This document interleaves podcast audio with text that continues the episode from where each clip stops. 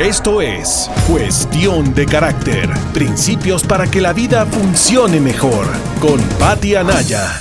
No más peros, por favor. Y no me refiero a los pretextos que le ponemos a la vida, sino al uso gramatical del pero, el cual desconocemos, confundimos y usamos sin más ni más, sin poner atención en qué es lo que provoca. Porque hablando de comunicación y de cómo la comunicación es elegir las palabras, es una decisión consciente o no del carácter, de la atención que ponemos en el interés de comunicarnos, de relacionarnos mejor. Y uno de los errores más comunes que cometemos es el uso del pero. Te voy a contar primero qué sucede cuando tratamos de reconocer a otra persona fundamentalmente. Por ejemplo, si yo le digo a alguien, te ves muy bien con ese vestido que te pusiste, pero esos zapatos no van. O le quiero decir a mi hijo, a mi hija, sacaste excelentes calificaciones, pero ¿y ese 6? O le quiero decir a mi pareja, te amo, te amo muchísimo, pero cuando te pones así. Entonces, fíjate cómo ese pero va a obstaculizar que el reconocimiento llegue de la manera adecuada. Incluso una persona en uno de mis cursos una vez me dijo, aplica el reconocimiento a mi esposa y se enojó. Le dije, qué guapa te ves con ese eh, vestido. Y la esposa, ¿qué crees que le dijo? Y el pero, tal vez te lo han dicho a ti. Es decir, estamos secos de reconocimiento y cuando alguien nos hace un halago, sobre todo uno bien hecho, lo vemos con suspicacia, con misterio, como algo quiere, ¿no? Eh, algo quiere esta persona y por eso me está halagando. Así que hay que poner en práctica el reconocimiento, que en otro momento te hablaré de él. Eh, buscan las cápsulas de cuestión de carácter. Hoy quiero hablarte acerca del pero.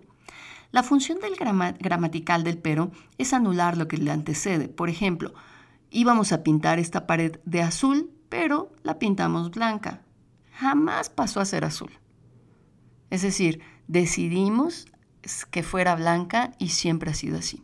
Por tanto, el azul nunca existió. Igual sucede cuando nos comunicamos con las personas. Te amo, pero cuando te pones así, el receptor no escucha te amo. Por eso hay muchos conflictos a veces en la comunicación y no sabemos por qué. Y es porque no utilizamos de la manera adecuada las palabras. Ahora, en negativo ya escuchaste cómo suena. Vamos a ver ahora cómo pasar de un estilo a otro, es decir, cómo no utilizar el pero.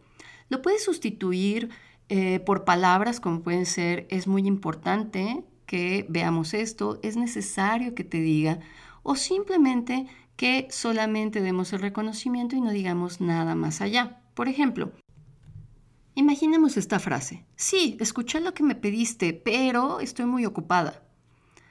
Eh, la podríamos cambiar a escuché lo que me pediste. Por favor, te pido que me des un poco de tiempo porque ahora estoy ocupada. Otro ejemplo. Hiciste muy buen trabajo, pero te faltó esto.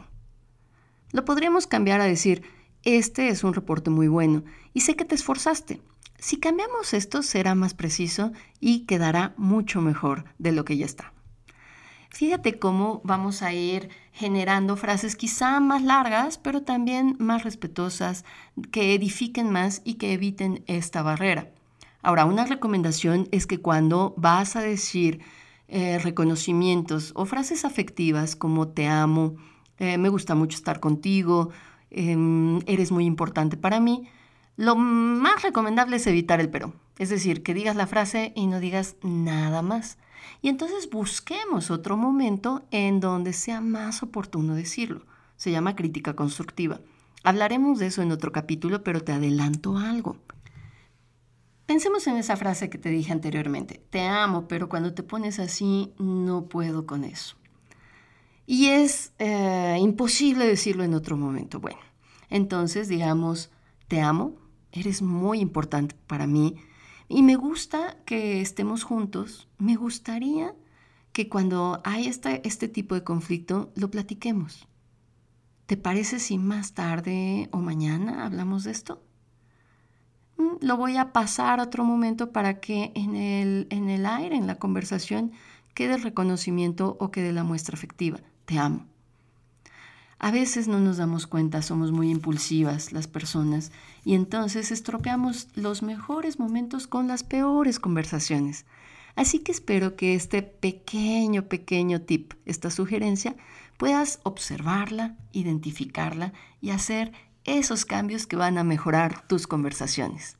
Yo soy Pati Anaya. Nos escuchamos en Cuestión de Carácter. Esto fue Cuestión de Carácter. Principios para que la vida funcione mejor. Con Pati Anaya.